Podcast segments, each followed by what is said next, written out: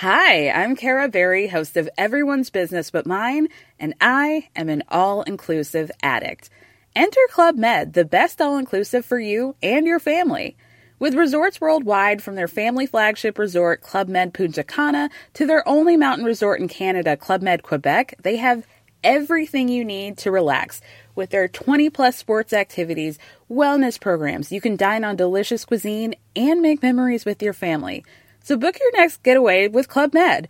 Visit clubmed.us or call 1 800 Club Med or your travel advisor.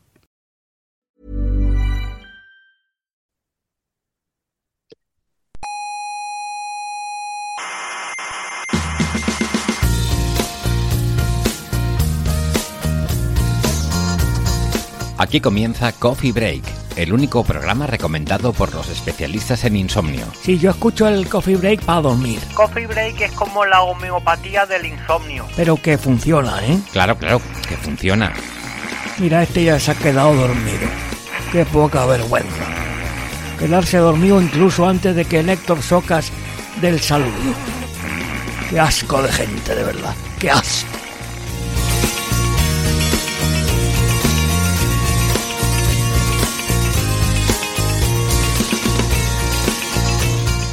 Saludos habitantes de la Galactópolis.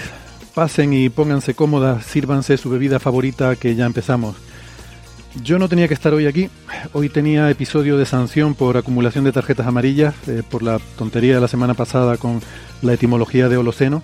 Pero bueno, apelamos, hubo suerte y el comité de competición me retiró la tarjeta. Se podría decir que me han amnistiado. Y parece que fue por error, porque un miembro del comité dijo algo así como, este tío ya me tiene harto, y el presidente le respondió, a mí hastiado. Y se ve que en el acta pusieron amnistiado y así quedó la cosa. Bueno, la cuestión es que, como fuere, por azar funesto o afortunado, aquí estamos una semana más. No toquen nada, que están ustedes en buena compañía, con Coffee Break, señal y ruido.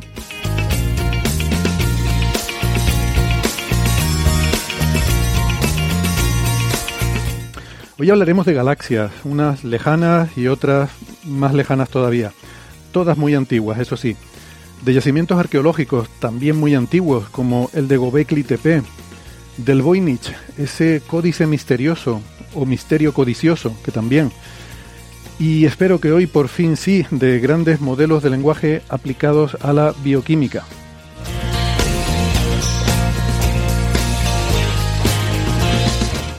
Ya saben que tenemos una página web que es señalirruido.com, todo junto con ñ, señal y ruido. Y en esa página tienen todos los episodios anteriores, todos los papers, todos los artículos, todas las referencias de todos los temas que comentamos cada semana. Eh, pueden también encontrar la información para seguirnos en redes sociales, pueden contactarnos a través de Twitter, de Facebook o de Instagram y dejarnos así sus preguntas, comentarios, quejas, lo que quieran. Em, también tienen la información, si quieren apoyar este podcast lo pueden hacer en Patreon o en PayPal. Eh, como digo, en señalirruido.com, con ñ y todo junto, señal y ruido, ahí está eh, toda la información que puedan necesitar jamás, ya, para toda la vida. Bueno, vamos ya con la tertulia. Eh, hoy tenemos con nosotros a María Rives, que es profesora en la Universidad de Alicante. ¿Qué tal, María? ¿Cómo estás? Hola, buenas tardes. Encantada de estar aquí, como siempre. Vale, no es que haya empezado a hablar despacito de repente, sino que se entrecortó un poquito y parecía que hablaba despacito y quedó muy simpático el efecto. Así que... no sé qué se ha oído, pero he dicho que estoy encantada de estar aquí con vosotros, como siempre. Sí, sí, se oyó exactamente eso, pero con un tono diferente, que quedaba muy gracioso, la verdad. Ah, ok. es que se me... Hmm. La conexión. Pues nada, que si Movistar nos quiere patrocinar lo que sea, le puede poner una línea de fibra óptica directamente a la casa de María, Neferchiti, ya saben, en Twitter, arroba Neferchiti, con CH y doble T, Neferchiti, que suena de algo de Chiti Chiti, no sé qué, algo de Disney, ¿no? Eh, sí, Bang Bang. eh, es una alerta muy viejuna, yo, o sea, incluso para mí. No, no y no, no, quiero insinuar con esto que Neferchiti sea mayor que yo, que no lo es, pero eh, como se dedica a cosas antiguas de la por historia, poco. por poco, de historia del arte y estas cosas, pues ya esto empieza a estar ya en la interfaz entre la historia y el mundo moderno. Bueno, eh, en Málaga tenemos a Francis Villatoro, que es físico, informático, doctor en matemáticas. ¿Cómo estás, Francis? ¿Qué tal? Pues muy bien, aquí estamos en Málaga. Hoy tenemos el día con bastante nube, nubes blancas y en algunas zonas un poquito más grises, pero nada, no va a llover ni nada. Y una temperatura muy agradable, hará unos 21 grados así. O sea, se está muy bien paseando por la calle y Málaga, como siempre, no decepciona. Muy bien. Pues de nube hablaremos la semana que viene y no voy a adelantar más, pero nube como nombre propio, ¿eh? no, como, no como nombre común. Bueno, y, y, tampoco como la nube, ¿no? Como cuando hablamos de el ciberespacio y tal, no, no, nube, como nombre propio. A ver si alguien sabe de qué vamos a hablar la semana que viene. Bueno, eh, creo yo, ¿eh? porque luego al final eh, una semana son siete días y pasan tantas cosas que vaya usted a saber. Pero bueno, es un poco, esa es un poco la idea. Eh, ¿Qué les iba a decir? Pues nada, quería empezar por, bueno, por supuesto, y saludar también, que a veces me olvido, ¿no? A los amigos que nos siguen en el chat del directo de YouTube, que ya saben que este programa emitimos la grabación en directo, por si alguien quiere pillar todos los fallos que luego se cortan en el podcast, eh, pues lo puede, lo puede seguir en directo en YouTube y, así pueden también interactuar con nosotros, sobre todo con vistas a la sección de donde eh, tenemos las preguntas, ¿no? Al final del programa. Pero bueno. Hablando de preguntas y de, y de dudas, eh, yo quería hacer una rectificación de algo que dije mal la semana pasada. Porque hablando sobre esto del manto de la Tierra, de que es sólido, pero tiene una cierta. Eh, una cierta. se comporta como un material, como si fuera un plástico que permite en escalas de tiempo geológicas que haya movimientos en ese material. Eh, y por eso tenemos la convección y la deriva continental y estas cosas, puse el ejemplo de las ventanas de los edificios antiguos, los vidrios de las catedrales, y dije que estos vidrios se ve que son más gruesos en la parte baja porque con el paso del tiempo ese mm, sólido, que es un vidrio, pues eh, con el paso del tiempo, mm, eh, en, escalas de tiempo grandes, se comporta como un fluido y va como eh, yéndose hacia abajo, ¿no? Por la, por la propia gravedad. Pues no, no es así. Eso está mal. Es un, una leyenda urbana, que era como antes se llamaba los bulos, muy extendida. Resulta que no, que era por el procedimiento de fabricación que había en tiempos medievales de este tipo de materiales que se soplaban, eh, y se, hacía con un cilindro, no sé qué, al final eh, quedaba una parte más gruesa y otra más delgada. Y al instalarlo se instalaba con la parte más gruesa hacia abajo para darle como más soporte. Eh, o sea que era simplemente una cuestión de la propia fabricación del material. Ya salían de ya salían de fábrica así, con una parte más gruesa que la otra. Pero, em, en fin, me, me tragué. Esto, claro, también son cosas que. Mm, historias que escuchas, pues hace mucho tiempo, ¿no? Eh, antes de la época de Internet, cuando uno todavía era ingenuo ¿eh? y se creía un poco todo lo que le contaban, que sonaba plausible, y pues, pues era cierto, ¿no? Eh, hoy en día sabemos, estamos más acostumbrados a que hay que tener cuidado con las fuentes, ¿no? Siempre les recomendamos tener cuidado cualquier cosa que les digan, por mucho que sea de alguien que conocen muy bien y un amigo que no les va a querer engañar, comprueben las fuentes, ¿no? Pero bueno, esta es de esas historias que uno oye eh, de joven y, se queda con ella y nada, era una leyenda urbana. Eh, bueno, y antes de empezar, no vamos a hablar hoy de este tema, pero la que hay liada con Loeb está simpática. No sé si han seguido los acontecimientos en redes sociales, pero básicamente, eso sí, nada en la literatura científica, no hay nada publicado en revistas con referir, pero ¿recuerdan la expedición al Pacífico con el imán para sacar las microesférulas de una nave extraterrestre, el que, que pillaban aquellas microesférulas? Y bueno, digamos que recogían un poco de cable en el sentido de que ya no afirmaban que era una nave extraterrestre, pero sí que era un material exótico mm, de procedencia de fuera del sistema solar, porque tenía esas abundancias eh, exóticas, ¿no? De berilio, ¿cómo era? Berilio, lantanio y Bela... hierro también, o sea, eran, eran las tasa, la proporción de concentración de varios elementos sí. era mayor de la esperada. Sí, pero había tres elementos que le daban nombre, ¿no? Que le ponían nombre basado sí. en las siglas de tres elementos. Bueno, no importa mucho. Eso lo comentamos en cierto detalle en el episodio 428, ¿vale? Pues esta semana han salido no uno, sino dos artículos todavía preprints, o sea, todavía no están publicados. De hecho, uno de ellos se ha publicado, pero en una cosa se llaman Research Notes de la Astronomic, American Astronomical Society, que ya le hemos dicho a veces que es una publicación que tiene eh, la misma editorial que tiene el Astrophysical Journal, tiene otra publicación que es sin referee, es como una especie de un repositorio de notas, ¿no? Se llaman Research Notes, notas de investigación, para que quien quiera pueda publicar allí un poco lo que le dé la gana. Y se suelen poner ahí pues cosas que resultados negativos, por ejemplo, cosas que uno piensa que pueden interesarle a alguien, pero que no llega a tener la enjundia como para hacer un paper científico, pues se pueden enviar ahí. Entonces, ahí se ha publicado un artículo eh, en el que se dice que, bueno, me estoy extendiendo más de lo que quería. Ahí se salió uno diciendo que nada, que las microesférulas ni son ni son interestelares ni siquiera son extraterrestres, que probablemente son eh, contaminación industrial.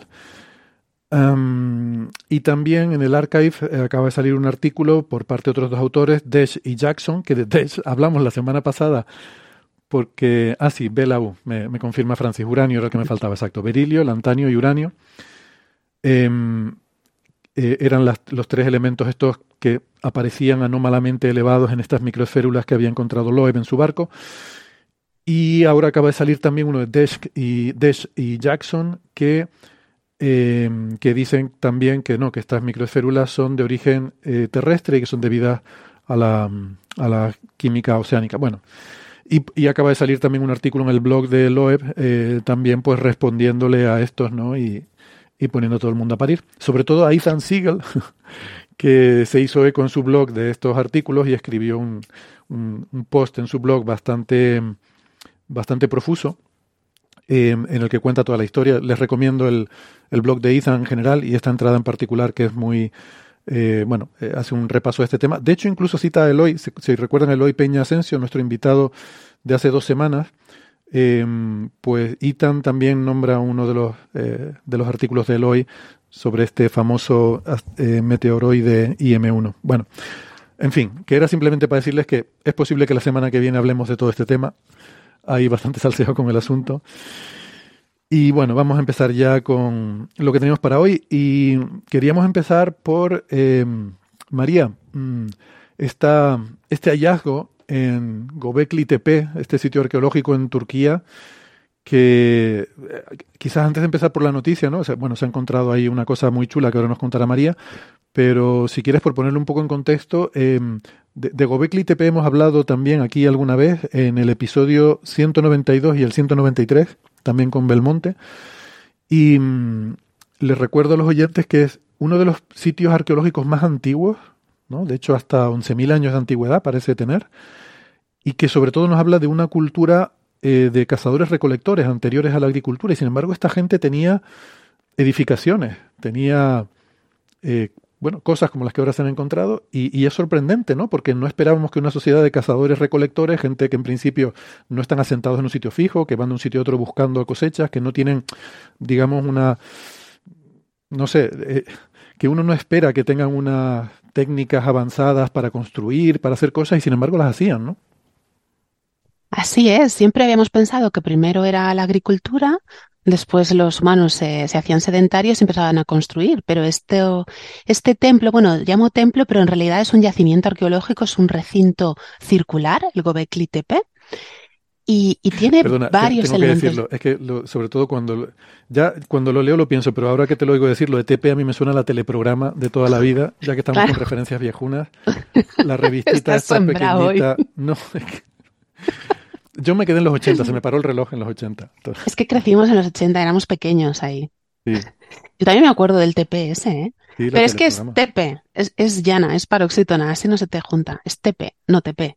Bueno. Que Tepe es colina. Gobekli Tepe, hablamos aquí, y además yo creo que también incluso estuvo Westendor en alguno Sí. de esos programas, porque Tepe significa colina en turco, porque eso está en Anatolia, está en Şanlıurfa, que está una, es una provincia que está justo en la frontera con, con Siria. Entonces, hay varios recintos, son circulares y tienen grandes construcciones de piedra, pero esto 6.000 años antes que Stonehenge, ¿vale? Porque cuando decimos circulares de piedra nos hace pensar en, en eso. Entonces son, son dos grandes recintos. Gobekli Tepe significa la colina de la barriga, la colina panzuda, creo que lo llaman en, en español, la traducción, la colina panzuda. Y hay otro recinto al lado, unos 40 kilómetros, que se llama Karahan Tepe, que es mucho más épico porque eso significa la columna, no, perdón, la colina del príncipe oscuro. Es muchísimo más épico Total. que la colina panzuda. Porque, La bueno, casa de Sauron. colina- Sí, ¿verdad?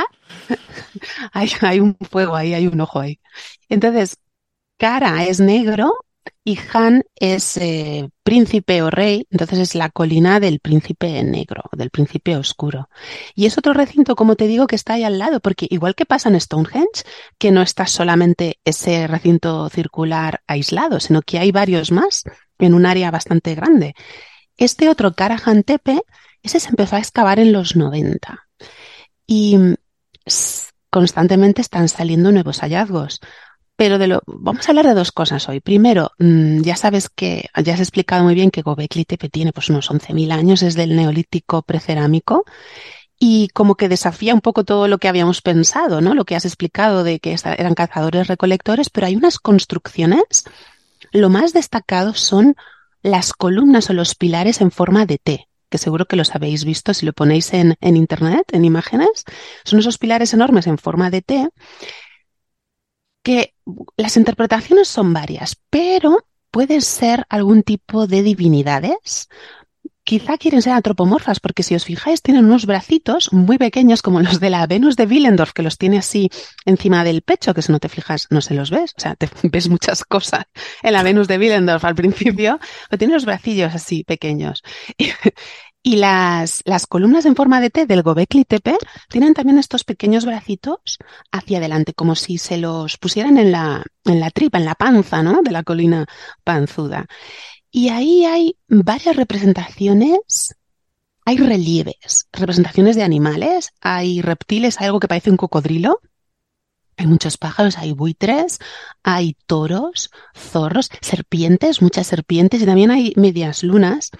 Y hay algunos pilares de esos que se han querido interpretar como eh, relieves astronómicos, porque ya sabes que estas grandes construcciones de piedra, además circulares, pues siempre nos hacen pensar en una medición del tiempo, ¿no?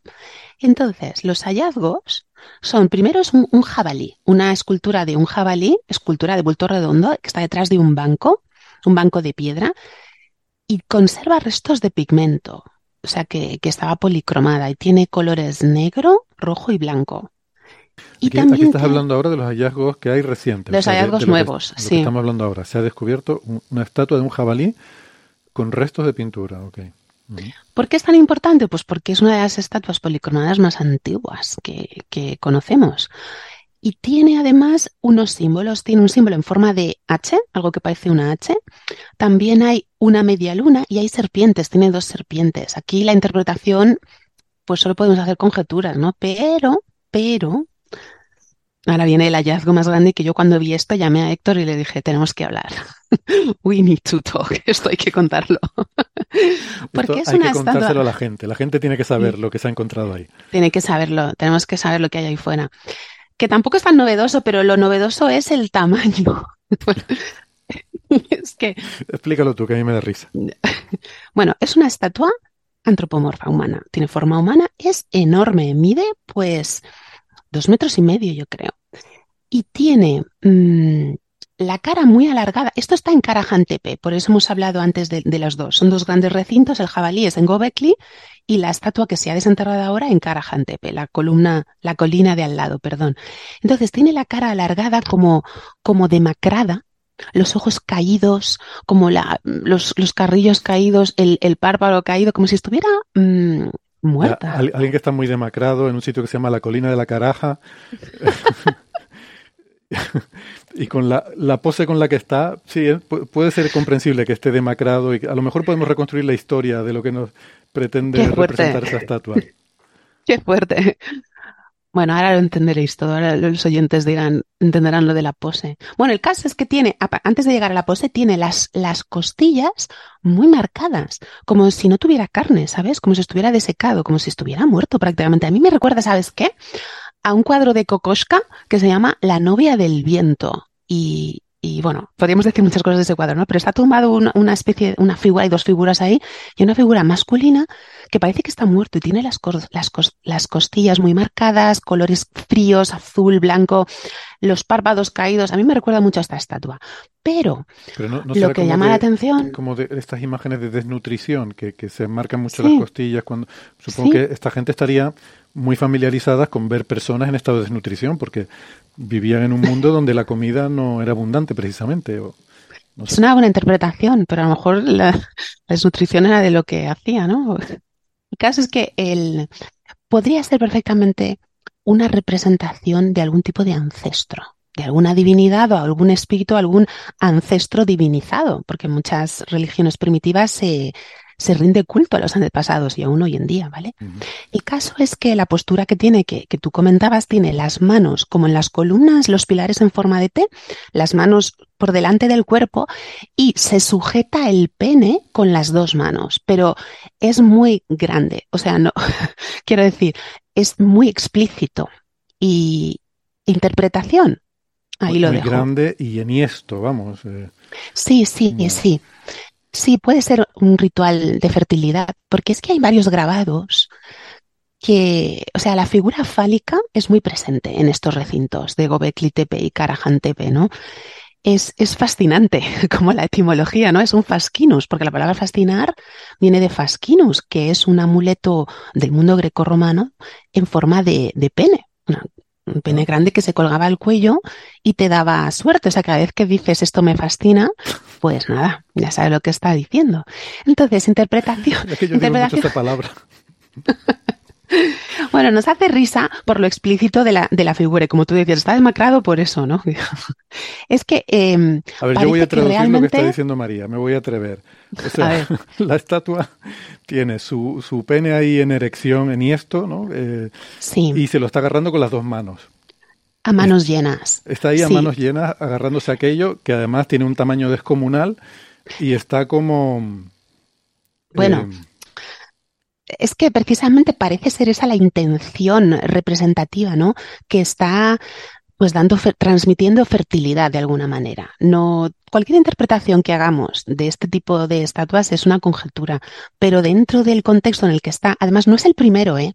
Esto está en Shanliurfa, la ciudad y la provincia, pero hay otra estatua de, pues más o menos de muy cerca, de otro, de otro yacimiento muy cerca, se llama el hombre de Urfa. Es que Urfa es el nombre originario de, la ciudad, porque Shanli es, eh, creo que es poderoso o grandioso o glorioso. Es un nombre que le cambió a Ataturk después de la, de la guerra, después de la Primera Guerra Mundial. Entonces, la ciudad originalmente es Urfa. Por eso la estatua que se encontró allí, que es más pequeña, pero también mide, mide metro y pico, ¿eh? mide casi dos metros. Y tiene la misma forma, la misma pose, pero los brazos, las manos sujetando sus genitales no es tan explícito como esta estatua que se acaba de, de desenterrar, que es lo que más ha sorprendido, es que es, buscando en internet, es que es- parece que está transmitiendo, pues, su linaje, sus semillas, su fertilidad. No tiene nada de extraño que sea un ritual de fertilidad. Yo he leído por ahí, puede ser que sea una celebración de algún antepasado particularmente prolífico, eh, del cual deriva toda la estirpe y, y se, no sé, se celebraba el, mira tú, el tatarabuelo, que la cantidad de hijos que tuvo, ¿no? Eh, Es que me río porque me hace pensar pues en Anthony Quinn, ¿no? En el padre de Julio Iglesias, estos, estos grandes antepasados prolíficos. Es que puede ser que sea un linaje, porque este recinto tampoco sabemos bien lo que es. Mm, Nos imaginamos que es un, un centro ritual, ¿vale? Quizá áulico, no sabemos, un templo, pero puede ser que, que sea otro, otro tipo de centro para otro tipo de reuniones. Es que hay más grabados. otro tipo de reuniones. Y esto, No, no, no iba por ahí. No iba por ahí, sin vergüenza. Quiero decir que, no es como en, en Pompeya, ¿vale? Quiero decir que hay otras representaciones fálicas y solo hay un grabado femenino. ¿Eh? Solo hay un- un- una representación en Gobekli Tepe femenino y es una mujer que parece que está en posición o de dar a luz o, o algo, también algún rito eh, sexual, no sé, pero cuando hablo de ritual de fertilidad no me refiero solo a entre humanos, también es una fertilidad o fertilización de la tierra, como en las mitologías nórdicas. De hecho, hoy en día en Escandinavia, muchos países de Escandinavia celebran el Midsummer em, así, con una especie de... Es un poste de flores. Midsommar si lo ves, es es el, un- el verano, ¿no? El, el festival de... Sí, sí, la fiesta de medio verano. Entonces hay un poste muy grande que cubren de flores y tiene dos aros grandes, o sea que es un símbolo fálico, como si fuera un, un aparato genital masculino. Y las mujeres o las doncellas o las mujeres que quieren formar una familia agarran unas lianas de flores que cuelgan del, del poste y bailan girando alrededor. O sea que es un, es también la fertilidad de la tierra, no solamente de los humanos. Pero claro, ese, esa representación tan grande y tan explícita es la primera vez que la vemos ahí. Y solo podemos hacer conjeturas, ya te digo, sobre qué es lo que hacían ahí. No me refiero a pensar mal, ¿vale? Es que Anatolia es un, un, un foco de cultura muy importante en el neolítico. Esto es neolítico precerámico, que son, pues eso, unos, has dicho antes, unos 10.000, 11.000 años. Pero es que fíjate dónde está. Eso se llama la Mesopotamia superior, o sea, está ahí cerca del creciente fértil. Y ya nos vamos a mi tierra. ¿eh? O sea, que es, Sí, lo que pasa es que, fíjate, no hay escritura. Yo es que siempre me preocupo por, por, los sistemas de escritura, ¿no? No hay escritura, pero sí que hay varias imágenes que se podrían interpretar como pictogramas. Pero como no hay bastantes para poder sacar un corpus ni para poder, no hay una cantidad suficiente para decir esto es un sistema de escritura. Pero claro, es una transmisión de un mensaje de una historia. Los animales totémicos, los toros, hay unos recintos que dan a entender los arqueólogos en, en los, los, papeles que, los artículos que publican, que allí quizás podría tener algún, tener lugar algún tipo de ritual de pasaje, ¿no? De hombres con bestias para hacerse, para hacerse hombres, de niños con bestias para hacerse hombres, ¿no? Como domar un león o dominar un toro. Pero claro, como no hay escritura, y esto fue hace tantísimo tiempo, lo que podemos hacer es eh, imaginarlo comparándolo con otras culturas, otras mitologías que conocemos mejor. Y también hay gacelas, asnos, tengo aquí varias fotos. Y la mayoría son altorrelieves en las columnas, los pilares en forma de T, que se repiten también en Karajantepe. Y probablemente haya más estructuras, como te decía antes, como Stonehenge, que hay como una central y luego otras más pequeñas, porque en Stonehenge se han encontrado allí eh, restos de, de animales y restos vegetales que provienen de toda la isla como si desde toda la isla la gente hubiera ido en peregrinación hasta allí a Stonehenge para celebrar algo, pues no sé, una vez al año, dos veces al año, y hubieran traído comida y elementos mm, vegetales de todas partes para celebrar. Le traían la comida desde, o sea, todo, claro, eso lo que nos indica es que los precios deben estar disparados allí para comprar comida.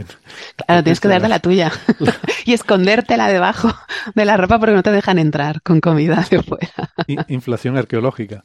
Em, o sea, claro, el tema, eh, volvemos al, a la parte del principio, ¿no? O sea, lo que todo esto, una vez más, nos, nos trae la idea de que quizás tenemos que repensar esto de que realmente la, civilización empieza con la agricultura y la ganadería y es cuando se hacen los asentamientos y tal. O sea, ya esta gente que, que no, en fin, que no practicaban ¿no? esta agricultura y ganadería, sino que pues que eran cazadores y recolectores, pero sin embargo sí tenían asentamientos y tenían la capacidad de mm, tallar estatuas y de pintar cosas y tenían un arte y tenían una capacidad de contar historias.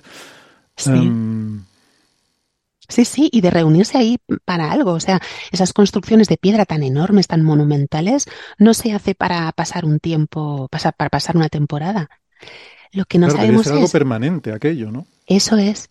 Lo que no sabemos es, ahí está dividida la, la crítica arqueológica, ¿no? Si es una especie de recinto ritual, como pensamos que es Stonehenge, que la gente se reunía en una determinada época del año, o si realmente había habitación ahí, si realmente era, es, forma parte de una ciudad, de un asentamiento urbano. Y eso es lo que nos vuela la mente mm. en esa época tan temprana. Sí, porque por ahí leí que podría ser eso, podrían ser asentamientos de linajes y que la estatua representara, y a lo mejor habría otras que representaba, representarían a los antepasados de otros linajes, y pues a lo mejor cada uno en su, en su morada.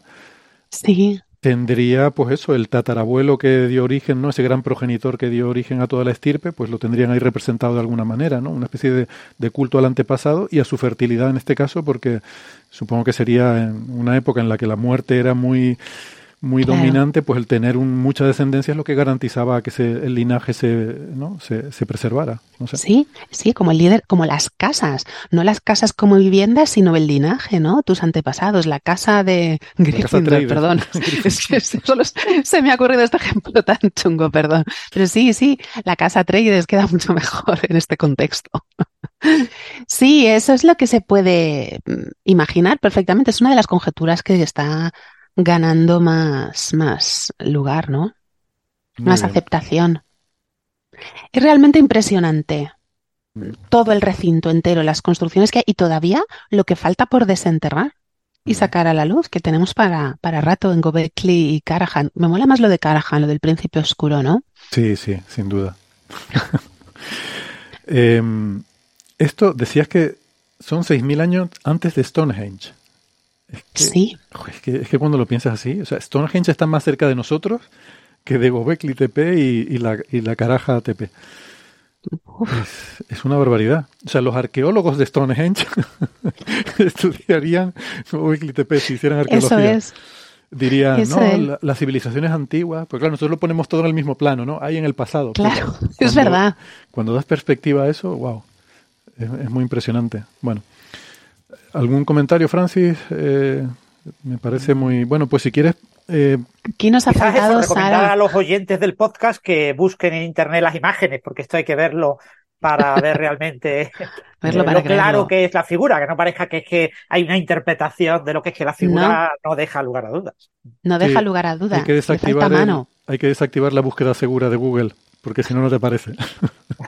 ah, es broma. Estoy bromeando. Eh, muy interesante. Bueno, eh, muy interesante. Eh, un tema que nos gusta mucho aquí, lo dije en la introducción, es el- todo el tema del manuscrito del Códice Voynich, eh, que mm, ya lo hemos tratado antes en el programa, eh, episodios 148, que por cierto es un número a recordar porque fue la primera participación de María en Coffee Break, fue en este ¿Sí? episodio 148, que ¡Qué estuvimos, emoción! estuvimos hablando del el, el el Códice Voynich, y luego también en el 217, no sé si te acordarás María, que tú también estabas y estuvimos con Enrique Joven, Sí. este Sí. colega nuestro de aquí en el IAC que, que le gusta mucho eh, todo el tema histórico, ha estudiado mucho la historia del Voynich y de hecho ha escrito novelas, ¿no? Eh, Enrique Sí. es un escritor de, de novela histórica, digamos, de fantasía histórica y, y tiene unas novelas, vamos, es el, es el Dan Brown español. O sea, de verdad que... Bueno, no sé, no sé hasta qué punto eso puede ser un piro. Perdón. Ostras, pues a mí me, a mí me gustó, bueno, o sea, Ángeles y Demonios me gustó mucho. Y yo no sé, Ah. bueno, ¿qué pasa entre, la- entre la gente de historia? Dan Brown tiene mala Nada, fama. nada, nada. No voy a decir nada. Vale, vale, no te sacaremos de eso. Eh, bueno, pues, pues eso que, ah, y, y de hecho, además Enrique tiene algunas de sus historias involucran al propio Voynich, o sea, eh, el tío mete en una misma historia a, a Galileo, a Tycho Brahe, a Kepler y el Voynich, y con una sociedad secreta de Illuminati y no sé qué, y to- pero todo realmente muy muy bien desarrollado, muy, Sí. muy currado, porque él, él se, se empolla muy bien las cosas y tiene, tiene sentido, o sea, puede parecer cuando lo dices así, que, pero no, no, eh, realmente, y de hecho está apoyado incluso en algunas hipótesis, vale, un poco fringe, pero hipótesis reales que se han publicado sobre Ujú. historias de un posible asesinato de Tycho Brahe y cosas Sí, así, ¿no? sí. Es que está muy bien traído porque tiene cosas eh, que son verdad y cosas que son ficción y ya te hace dudar.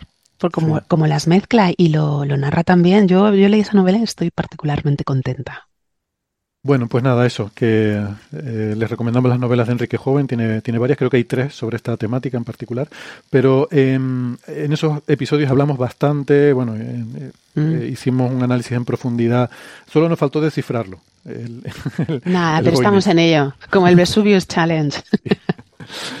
El Eh, Voynich Challenge. No sé si nos quieres resumir un poco, ¿no? Este manuscrito misterioso que apareció de repente en la tienda de un anticuario que se encontró y dice, ¿y esto qué es? Y empezó a tirar del hilo y no se sabe bien lo que es.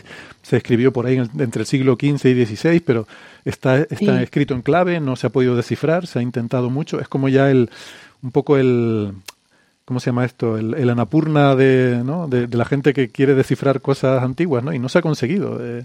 Ha habido por ahí muchos intentos Sí. aplicando inteligencia artificial, no sé qué.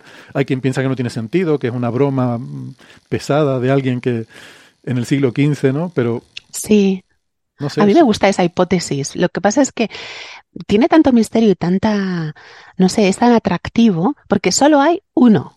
¿Vale? Es el, el, el Códice Voynich, como has dicho muy bien, es un libro, pero publicado antes de la imprenta, está, está cosido, o sea, mm, editado de manera manual, del siglo XV, finales del XV probablemente, y, y es que está entre criptografía y lingüística, porque está escrito en un sistema de escritura que no podemos leer. Son unos símbolos que no corresponden a ninguna escritura conocida y como hemos hablado ya en otros programas, se le ha pasado hasta, bueno, varios códigos criptográficos, inteligencia artificial, algoritmos de procesamiento del lenguaje natural y no se ha conseguido descifrar si primero, si subyace alguna lengua ahí, ¿qué lengua es esa? Como no se puede leer. Y por eso hablábamos en esos episodios, porque cada tanto sale alguien que dice, ya he descifrado el, el Voynich y dice esto y está en esta lengua. Me acuerdo la última vez, era algo como proto-romance, que vamos a ver. O sea, sujetadme el cubata, que no es ni un idioma. Es como decir, está el proto-indoeuropeo. Una, una, de las que hablamos eh, decía que estaba en hebreo, ¿no? En un hebreo antiguo y, y llegaba Porque incluso no... a descifrar un pasaje de que si el cura y la joven y no sé qué, algo así, pero, Es que, verdad. no, pero que no tenía sentido realmente mucho, ¿no? Si, Es porque una de las hipótesis es, vale, a lo mejor estamos intentando con nuestra mente alfabetocentrista, estamos intentando darle un valor de una letra a cada símbolo, porque eso está muy bien estudiado. Todos los símbolos, todos los caracteres del Voyniches eh, están aislados según el- la frecuencia de repetición que sigue la ley de Zipf, que eso ya lo hemos comentado aquí, que eso es lo que a mí me hace boom, porque no a se mí me conocía en el siglo XV. Yo por eso no creo que sea una, un- una broma, un hoax, claro. un fraude. Porque primero son más de 200 páginas. O sea, para hacer una broma eh, ya es bastante curro, ¿eh? Porque tiene dibujos, además dibujos súper currados. Y creo que estaba, no sé si era Carlos, que estaba con nosotros, que, que había dibujos y, y de mujeres desnudas. Y dijo, yo es que me compro el Voynich por los artículos, ¿te acuerdas? Sí, no sé quién lo dijo, creo que lo dijo Carlos, sí. Sí, porque había dibujos de mujeres desnudas y entonces hay quien, hay quien piensa que a lo mejor era algo eh, un poco... mm, que- Pero no son eróticos, no son pornográficos, están como bañándose o como Sí. en un jardín. No tiene una intención sensual, es más anatómica, yo diría, o, me- o médica.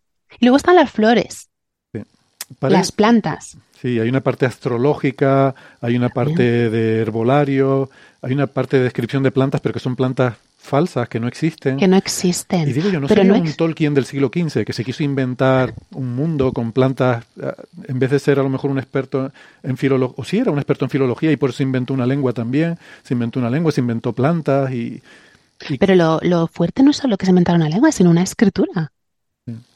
Porque no y un código. Porque no sabemos qué pone ahí. Porque las letras, bueno, las letras, los caracteres, los símbolos están aislados, ya te digo, según la frecuencia de repetición y según el lugar donde aparecen, hay ligaduras. Y eso denota una pericia lingüística muy importante, porque tú sabes que las letras se ligan.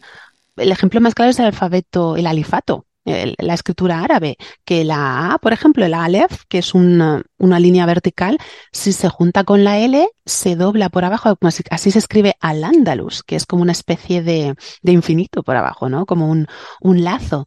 Entonces, esto pasa en el, en el códice Voynich. Hay letras que es la misma letra, pero según si aparece a principio, en medio o al final de palabra, pues se le añade un trazo o se une al anterior. O sea que está, para ser un invento, está muy bien inventado y nos trae de cabeza porque ha sido imposible descifrarlo. Y es que solo hay uno, como te decía, no, quiere decir que solo haya, que solo haya un ejemplar de estos, porque hay un facsímil perfecto. Está en Yale, en la biblioteca de Yale, el original. Pero es que eh, leyendo esta noticia me he enterado de que hay un museo Voynich en Burgos. O sea, perdona, es Museo Voynich y del Cid.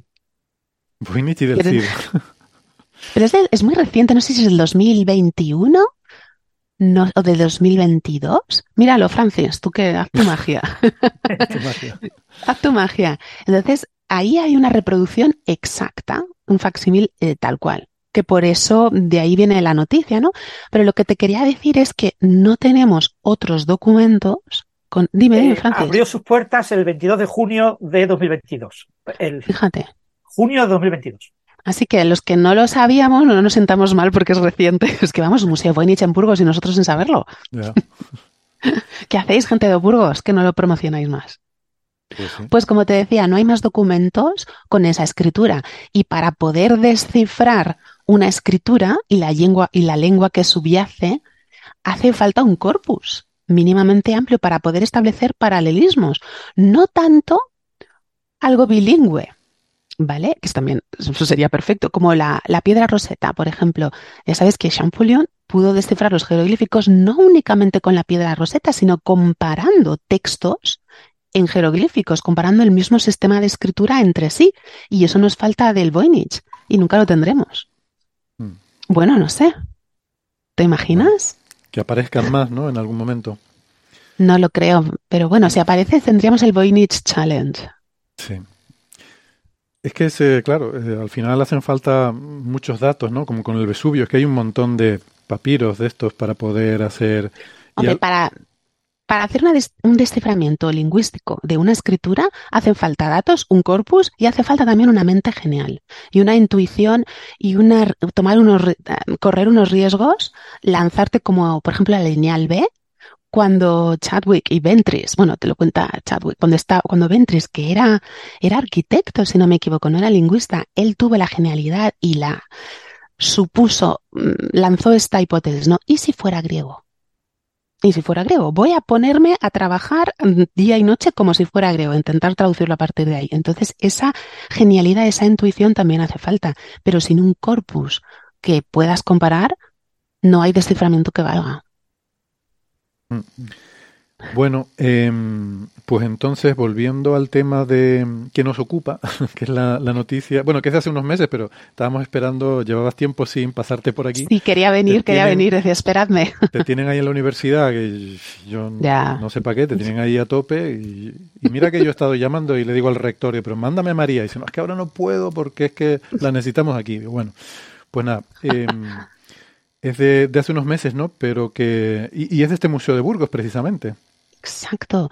Y tiene que ver con la criptografía también, porque mm, la criptografía es una ciencia que permite descifrar un código, pero tú conoces la lengua que vas a descifrar, como, como el enigma, por ejemplo, que ahí nuestro amigo Turing, ¿no?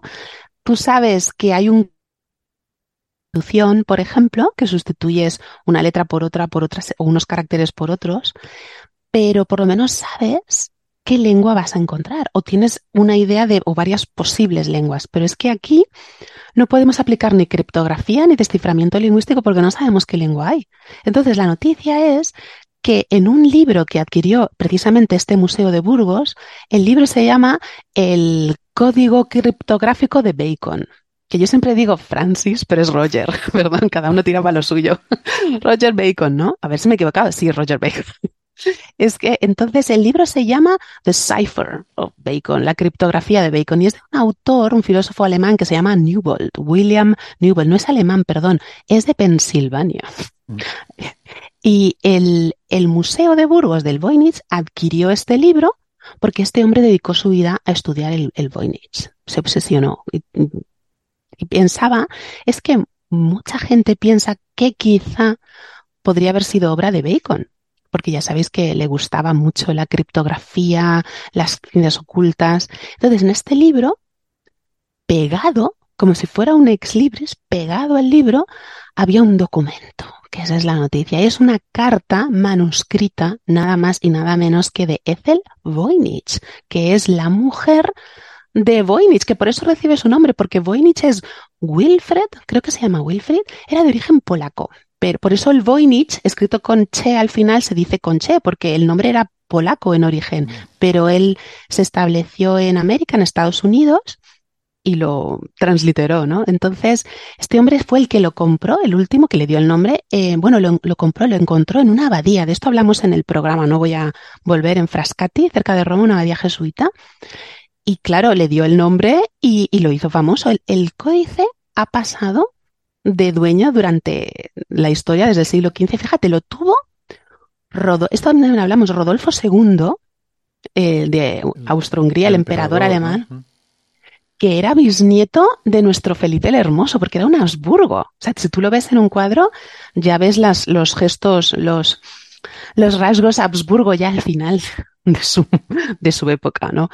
Y este es el Vertumnus de Archimboldo, ese cuadro famoso de Archimboldo que es un señor hecho con verduras, que se cita como precedente del surrealismo en el siglo XVI, ¿no?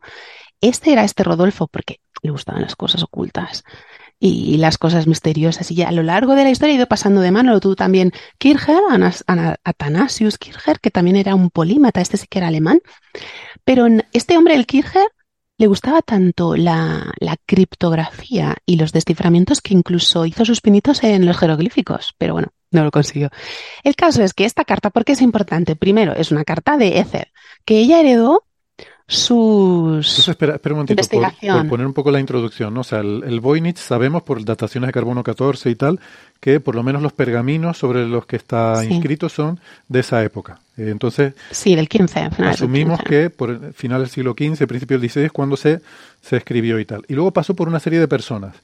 eh, que mm, no conocemos bien la historia, eh, tú ahora nos estás explicando algunos de los poseedores ilustres que han tenido este libro, pero donde realmente alguien dice, hey, esto es una cosa, digamos, donde, no- donde empieza a formar parte de la historia del acervo cultural común, es con este comerciante, Voynich, que era un comerciante de antigüedades, por lo que yo entiendo, ¿no? Sí, Wilhelm, eso es. ¿Wilfred o Wilhelm? Wilf- No lo Wilfred. sé. Bueno, Voynich, Will- un señor Wil- polaco, Winfred era polaco-americano y él era eh, antique dealer, o sea, eh, tratante de antigüedades y librero. Su, Y su negocio principal eran los libros antiguos, libros raros, libros prohibidos. y, y él lo compra de Italia, ¿no? Eso sí se sabe de dónde él lo adquiere, ¿no? Sí, De- en Frascati, en una abadía Ah, vale. jesuita, en 1912, cerca de Roma.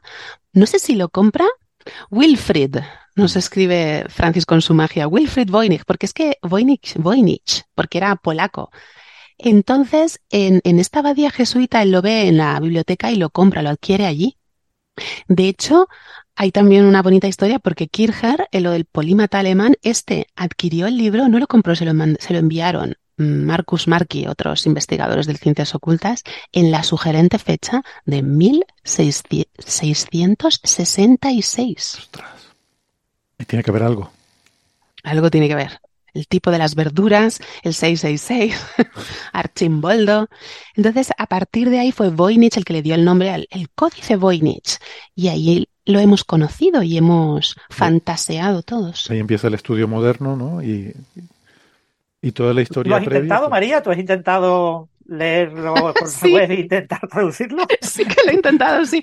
Por He los intentado ver lo artículos que- también, como Carlos, ¿no? Sí. Sí que he intentado, me fascina la escritura y, y- y es que yo no puedo decirte si es una escritura real o no. O sea, el tipo que se la inventó puede ser un, como, como hoy en día que nos inventamos lenguas. Mira, el Klingon mismamente. Lo que pasa es que lo escribimos con, con alfabeto latino. Pero es que esa escritura tiene unas, unos giros y unas li- A ver, ponte, ponte el ejemplo de Tolkien y las runas élficas y todo eso. pero- exactamente. O sea que es, es una genialidad el que se lo inventara. La cuestión es, ¿fue una cosa de un momento, de un tipo, voy a dar un pronto, voy a mm, impresionaros a todos, o es una cosa que se, que se solía hacer, una especie de sociedad secreta que les gustaba escribir de este, con esta escritura inventada, quizá una lengua inventada lo Tolkien, no lo sé. Como no tenemos más, Es que claro, se, se dice que era una época en la que había, un, eh, sobre todo si viene de Italia, como parece, pues por lo menos se encontró ahí, aunque no se sabe de dónde viene, pero bueno, suponiendo tal, que era una época que había un dominio muy férreo de la Iglesia. Entonces dices tú, bueno, puede ser una Mm. forma de una sociedad secreta o de un entre ciertos sectores que quisieran evadir la censura eclesiástica, quisieran saltarse esto, bueno, pues podría tener sentido. Pero es que tú ves los dibujos y los dibujos no parecen nada particularmente, no sé, salvo que la parte astrológica tenga alguna invocación satánica o alguna cosa, no parece de que haya satánico nada no ahí. parece. No parece, ¿no? No parece que parece algo como bastante neutro, bastante Lo que pasa, lo que pasa es que en Italia se lo encontró Voynich en, en principios del siglo XX, pero a lo mejor fue encontrado más o menos en, en su origen en, en Alemania o en Europa Central. Es que no sabemos realmente dónde Ya, fue pero en esas tierras creado. bárbaras, ¿por qué querrías esconder nada? O sea, ¿por qué querrías ocultar algo que estuvieras escribiendo? O sea, que te, te tomaras el trabajo de hacer algo tan ricamente y profusamente ilustrado y encuadernado y editado. O sea, quiere decir que es algo que le, le pensabas dar un- algún uso importante, ¿no? No es... También otra hipótesis es que fuera un juego de gente noble con mucho dinero y mucho tiempo en sus manos. Mm. Y gente pues culta que tenía una educación esmerada, una buena familia y crean una especie de sociedad secreta Pues para transmitir, vete tú a saber qué, no tiene que ser nada necesariamente satánico ni, ni erótico, porque erótico no es, aunque haya mujeres desnudas, es más anatómico, como que están en el baño, como que se levantan, salen, entran de un ¿no? Hay, hay muchas embarazadas Sí. también, sí. Yo creo que tiene Y más que ver con bienestar, porque hay como unas, parecen como aguas, están en un sistema que, que se están bañando, Sí. hay como unas tuberías, es como si fuera un spa, aquello, ¿no? O sea, Sí, parece como un tratado de salud femenina Sí. o algo así. Eso es.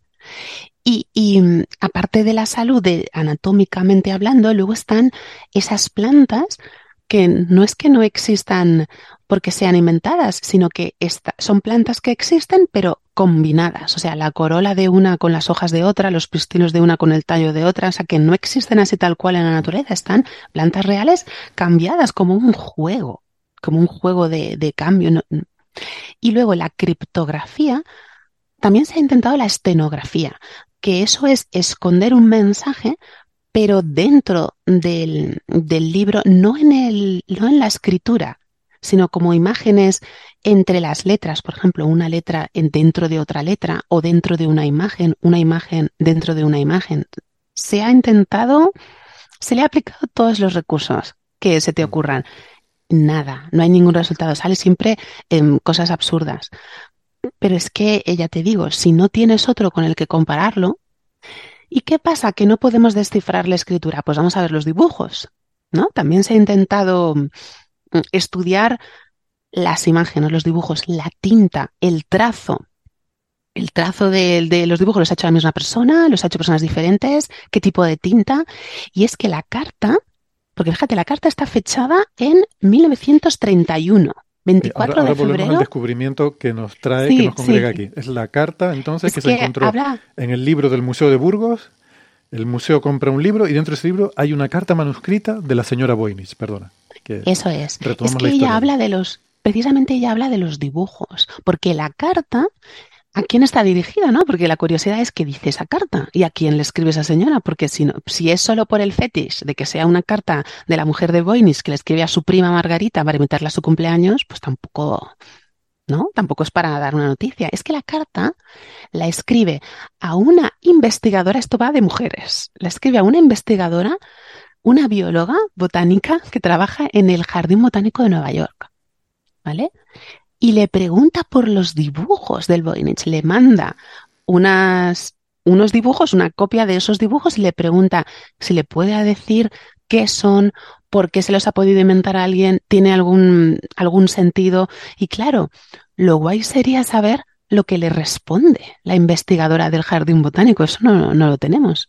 Pero es que ella, Ethel, heredó toda la, la investigación de su marido y ella era más que su mujer, ella era escritora. Pues es que esas cosas, pues antiguamente pasaban un poco desapercibidas. Ella era novelista. Y fíjate que esto va de mujeres, que es tan actual, porque a la muerte de Ethel, la que heredó la investigación fue la secretaria personal y asistente de Voynich, que era Anne Neal. Pero era más que una secretaria, ella también era librera y filóloga y tratante de antigüedades. Y en ese legado fue el que continuaron estas mujeres y el que no sabemos a qué conclusiones llegó, porque se han perdido. Imagínate encontrar la carta de vuelta. O sea, la carta que le, que le contesta, la carta de respuesta, que dice, pues esto es una tontería, o esto me recuerda a...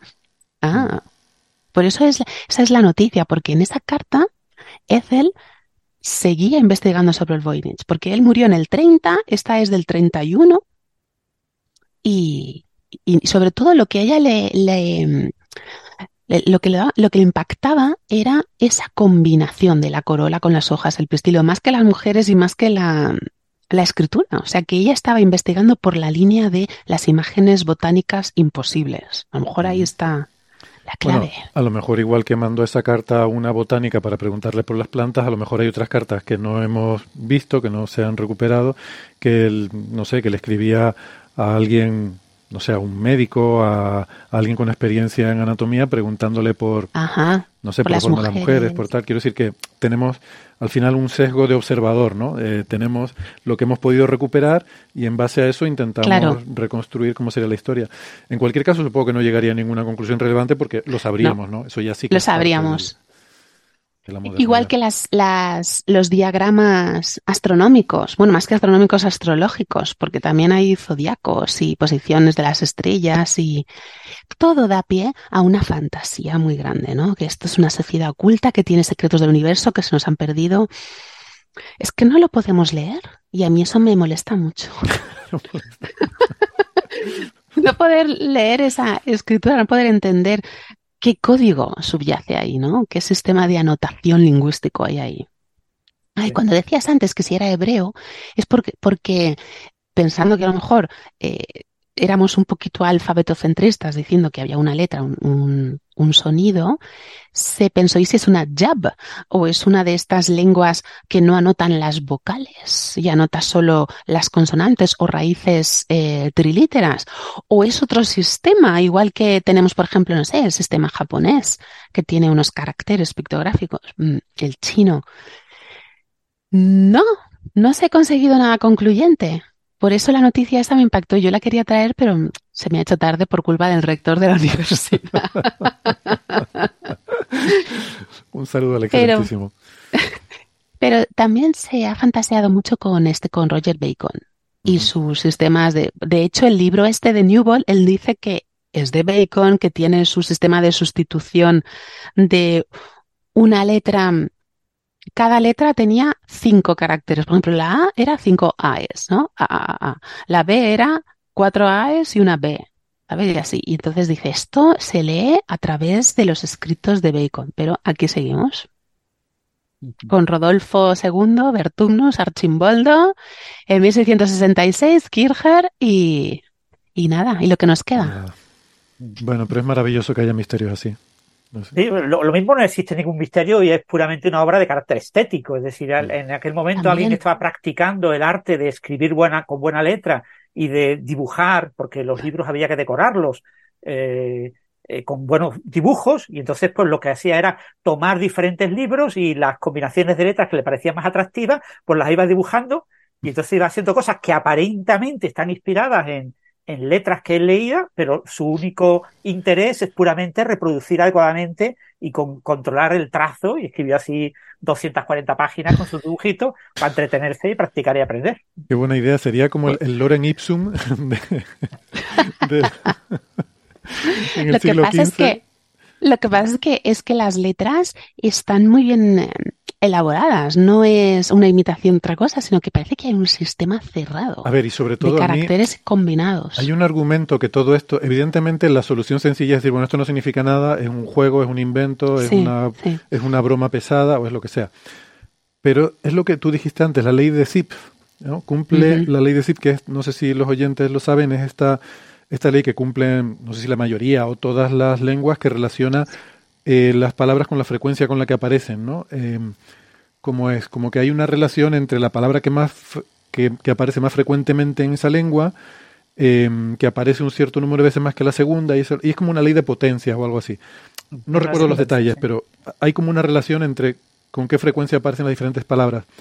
Y todas las lenguas siguen esa ley, eh, o casi todas, no sé si hay excepciones. Y esto la sigue, y en el siglo XV no se conocía la ley de, de Zipf ni, ni, ni nada de esto. Entonces parece difícil imaginar que alguien se fuera a inventar una chorrada, fuera a empezar a escribir simbolitos y que diera la casualidad de que cumpliera con esa ley, ¿no? Ya. No sé. Sí, eso me molesta también, me perturba mucho. Sí, porque a mí me tranquilizaría pensar es un juego, es una broma, es un entretenimiento, pero es que parece que hay una lengua ahí debajo. Mm.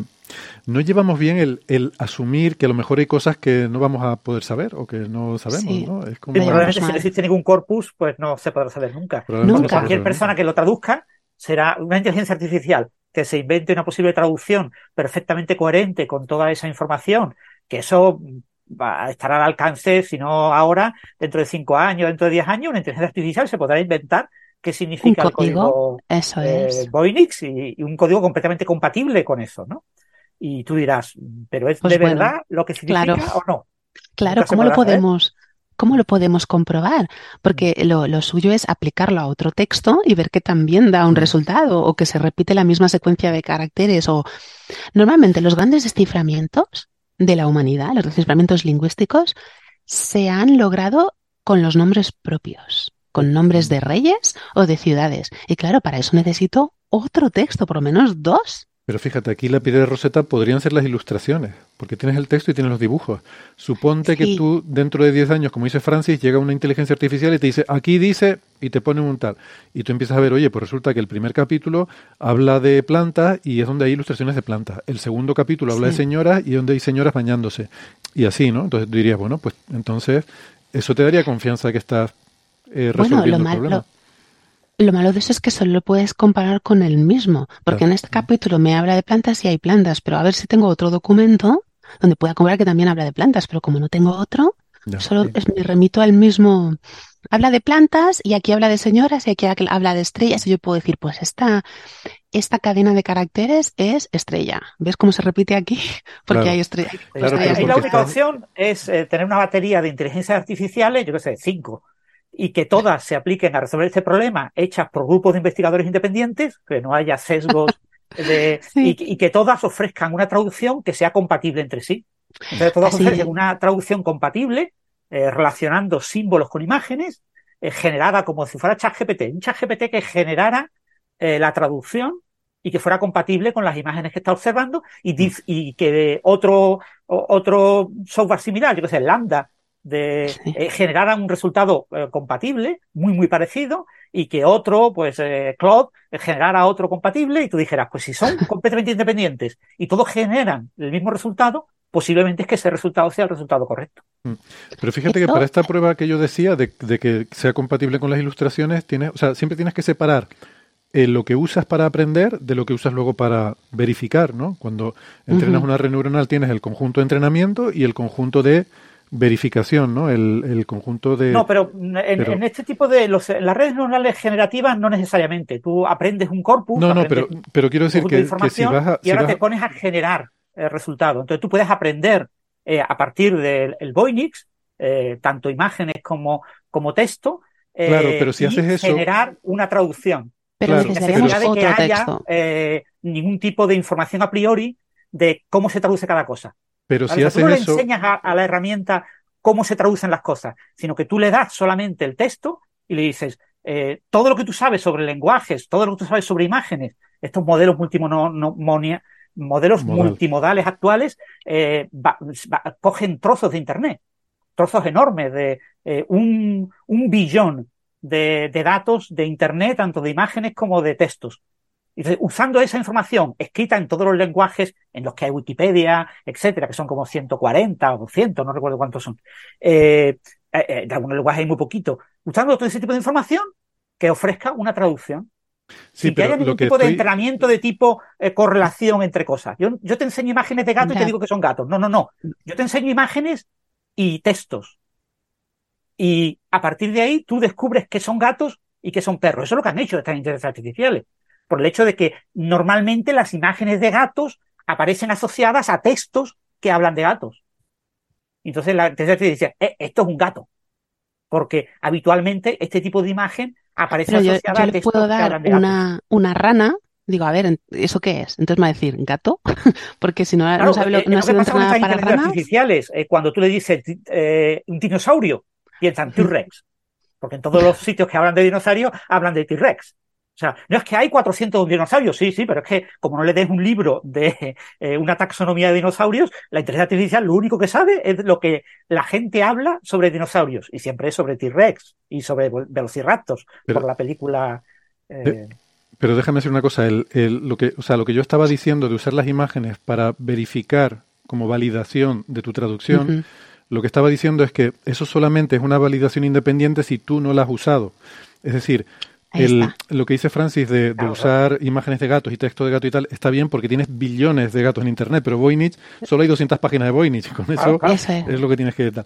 Pero si tú de alguna forma consideras que una inteligencia artificial consiguiera de alguna manera aprender a descifrar eso, y tú dijeras, me lo creo porque habla de mujeres en la parte donde hay ilustraciones de mujeres, habla de estrellas en la parte que hay ilustraciones de estrellas, Mm. eso No, solamente no sirve. sirve. Eso claro, no sirve. eso Ya, el- el me, lo, me lo creo no sirve.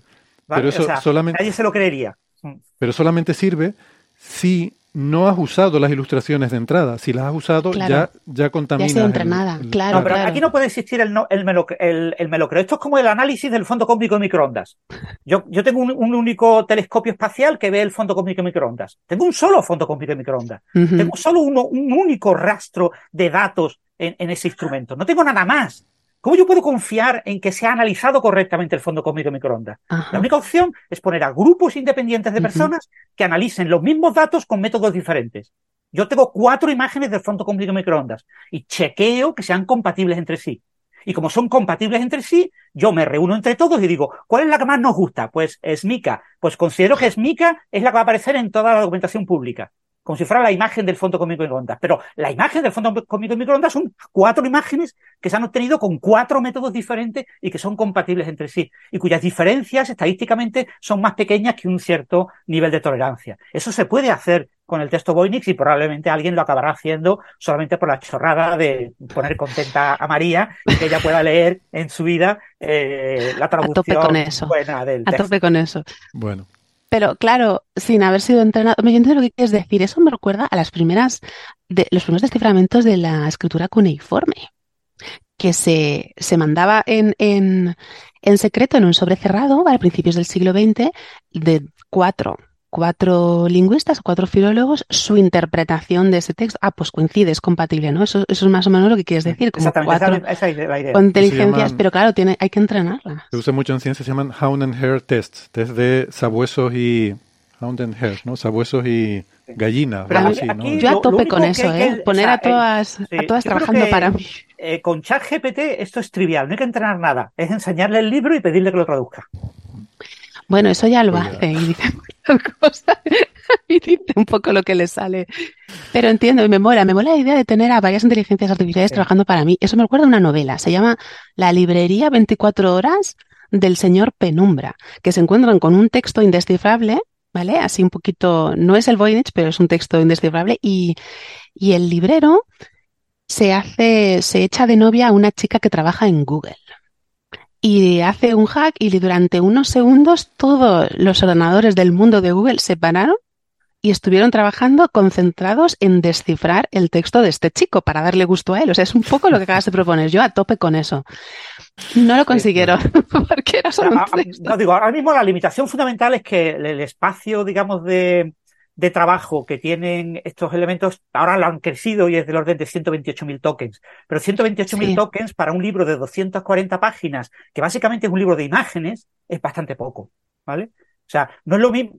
Un libro de 240 páginas de texto te entra sin ningún problema y te sobra espacio.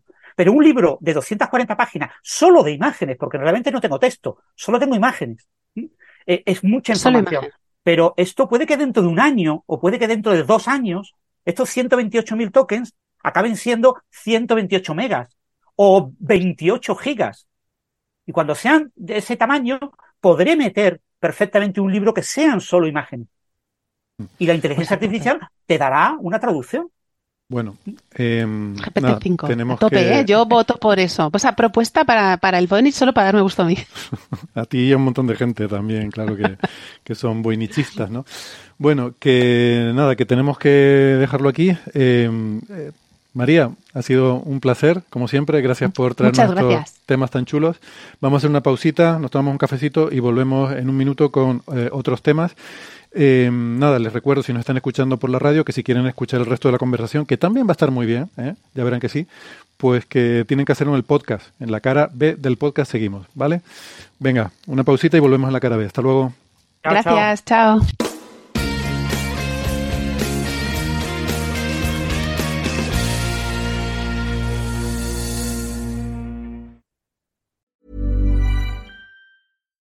Do you love anime, gaming, movies, and discovering how your favorite pop culture affects everything you do? Then join us on Crunchyroll Presents The Anime Effect. I'm Nick Friedman. I'm Lee Alec Murray. And I'm Leah President. Every week, you can listen in while we break down the latest pop culture news and dish on what new releases we can't get enough of. Whether you love movies, I'm going to tell you all about the uh, hopeful 4K re release of Tron Legacy that happens. I'm right there with you. Or music. The music in this show Yeah. is absolutely incredible. Or anime. and under this mask is another mask. You can discover your new favorites right here on The Anime Effect. Listen every Friday wherever you get your podcast and watch full video episodes on Crunchyroll or on the Crunchyroll YouTube channel.